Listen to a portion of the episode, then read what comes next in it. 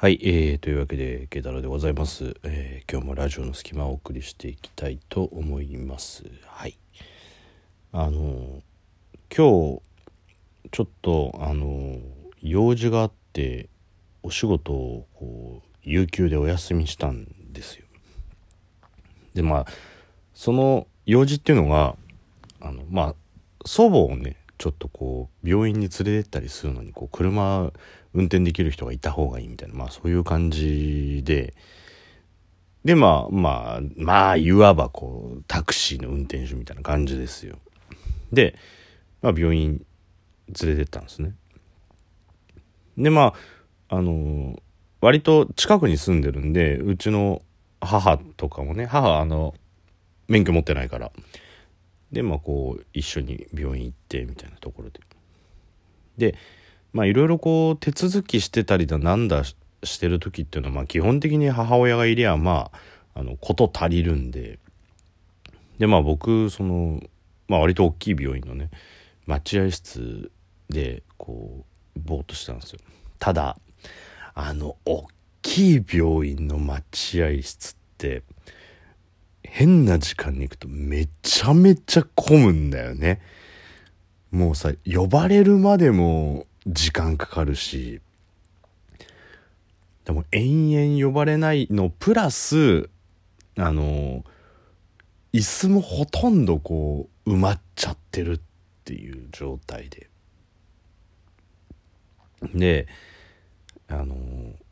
まあその病棟の中の一番端っこの廊下の隅っこの方のベンチがかろうじて空いてるような状態だったの。であのそっちの方行って。で一番端っこのこの角 L 字になってるところの一角に、まあ、座ってこう音楽聴いてたんですよ僕。そしたらまああの隣に多分ね高校生か大学生ぐらいのあの松葉杖ついた女の子がいて。であのすごいなんか短パン T シャツみたいなラフな格好だったしまあこうバンドもしてたから多分入院患者だと思うんだよねそ入院してる人で。でまあ僕の方ちらっと見てたんだけどまあ僕普通に音楽聴いてたから別に、まあ、あの何をするわけでもなくっていうところでで L 字型のベンチのその子はもうあのなんていうの一方向というかその違う方に座ったんですよ。で、まあ L 字型で両方ともこう外向きに座ってるような感じです。で、そこがちょうどこう、なんかね、子供が行き来したりするところで、あの、ちょっとしたこう、なんていうの、子供を待ってる、待ってる子供のためにどうぞみたいなさ、こう絵本みたいなのが並んでたりとかするとこがあってさ。で、そこで、まあ、あの、まあまあ、そのね、子供のためにっていうところだと思うんだけどさ、うんこ漢字ドリルがあったの。で、僕まあ、うんこ漢字ドリル自体は知ってたからさ、あの、まあ別に、あの、ああ、ああ、と思ってたけど、よくよく考えたら、中身見たことないなと思って。でさ、中身見たんだけど、あれ、うんこにする必要性があるのかっていうね。まあ、なんて言うんだろう。こう、やっぱ子供のこう、うんこに対するアンテナってのはやっぱすごいんだろうね。確かに自分も小学校低学年ぐらいにうんこっていうだけで何かこう胸に熱いものがたぎるっていうんですかもうもうそううんこうんこっていうだけで何かもうざわめくみたいなさもうだからもうとりあえずうんこ出しときゃ小学校うんこ出しときゃってえっと、うんこっていうワードを出しときゃだよね。うんこ出しときゃなんとかなるっていうと、ちょっとあの、直接的すぎるからね、表現が。あの、うんこっていうワードを出しとけば、こう、小学校低学年のこう、なんていうのハートをわしづかみにできるっていうさもう。なんだったらもうさもう毎朝毎朝もう5分10分ぐらいの番組で今日のうんこみたいな感じでななんでお前今今日のワンコみたいなテンションでね。今日のうんこは鳥取県に住む68歳の源次郎さん。どうもおはようございます。源次郎さんの日課はいつも朝のうんこから始まる。あそれじゃあ失礼いたしまして。じゃああの私お手洗いの方にみたいなそういうどんななんで今日のワンコテイストでやるんだよっていうね。もう最後とかも毎朝のうんこが欠かせない源次郎なのでした。みたいなそういうさ。もうそういうのがあったらもっとこれ多分視聴率取れんじゃねえの。視聴率が取れるかもしれないけど、どこぞの期間にこう、何かしら言われるかもしれないけど。で、そのうんこ漢字ドリルを読んでたの。そしたらさ、あの、まあ、逆に入らないんじゃないかと思ったんだけど、その例題が。うんこファンにはたまらない本が出版されたってその出版のパンの字を書くっていうね で、うん、うんこファンにはたまらない本ってどう、何その、ディティールがすごいはっきりしてるやつなのってね。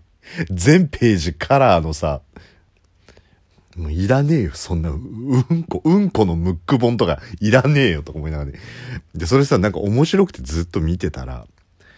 あの、自分が聞いてた、その、やつの再生が終わってたのに、むしろ再生が終わったことに気づかないぐらい、その、うんこに集中してるのもどうかと思うけど。で、そしたら、その時初めて音が周りの入ってきたから分かったんだけど、隣の女の子が、ちょ泣いてたんですよその入院してる女の子はね。でまあどうやら別れ話ですよ。でもうなんかもう、うん、でもうん。もう私とのことは忘れて？とかっていうなんかちょっと重い話してんだよね。でもさそうよくさあのもう忘れてって？って言うけどさそんな人間その能力が備わってたらねそんなに傷つかないって思わない？もう私とのことは忘れてうん分かった君誰だっけ？みたいなさそんなそんなに便利にはできてねえよっていう。だからさ、あの、忘れてっていうワードってすごくなんかこう、残酷だよね。ね、なんかこう、まだごめんねって言われる方が、まださ、乗り越えられるじゃん。でもなんか、忘れてってそのさ、忘れるための労力をお前分かって言ってんのかと。そうそう忘れられるもんじゃねえぞと。しかもこう場合によってはもう私のことは忘れてってそのさどこを忘れてかをちゃんと指摘しないとさこのそもそもなんかこう別れ話に発展するような暗雲立ち込める事象だけ忘れちゃったらもう最悪じゃん。お、なんとかまたちょっとどっか遊びに行こうよ。え、だから私たちもう別れたじゃん？いや、知らないよ。覚えてないもん、そんなの。みたいなさ。そこ、そこ、都合よくそこだけ忘れちゃうんだ。みたいなね。まあ、もしくはもうその出会ったこと自体を忘れてしまうっていうね。君、誰？みたいなさ。だから、その忘れてっていうこともちょっと酷だなと思ったんだけど。まあでもすっごいさ、泣きながら話してるわけですよ。まあねこう学生時代の恋愛なんてまあね出会いあり別れありですけどだからなんか私ももう忘れるからみたいなだからお互いが忘れなきゃいけないような恋愛ってどんな恋愛だよと思ってさまあまあでもそれで、その、まあちょうど L 字になってる椅子の、その女の子が座ってる位置っていうのは目の前壁だから、あんま人が通んないから、まあ泣いててもそんなにね、あの、影響ない、大丈夫この子みたいな感じにはならない。まあちょうどいい、ちょうどいわゆるその隅っこの方だったわけですよね。で、まあ多分僕もちょっと怪我で入院してたことあるからわかるけど、割とこう外来と同じような時間にあの検査とかするのにその一般病棟のとこ降りてきたりとかするから多分そのタイミングで電話をしてたんでしょ。で端っこだからまあ迷惑かかんないってとこでさ。まあ大変だなって思いながらさ。もうなんかその自分にもまあいろいろあったななんて思いながらね。まあまあその子はその子でって思ってふってこうまた元に戻すとさなんか若いっていう字あるじゃん。わ、若者の若っていうやつです。そのページがあってさ、うんこ一つで逃げ出すなんて、まだまだ若い。若者の間でうんこ T シャツがブームになっている。君のうんこは若葉のようにみずみずしい。どん、どん、もうな、なん、なんつう、その、目の前で起きているうんこに対する違和感と、え、隣のすごくこう、綺麗な恋愛が今終わろうとしているっていうこのギャップね。もうなんか、こう、なんつうんだろう。若者の青春という、まあどちらかといえばさ、割とこう、世の中では綺麗とされているものと、この、うんこっていうこの世の中で汚いものとされているものの、この対極が隣同士にあるっていうさ。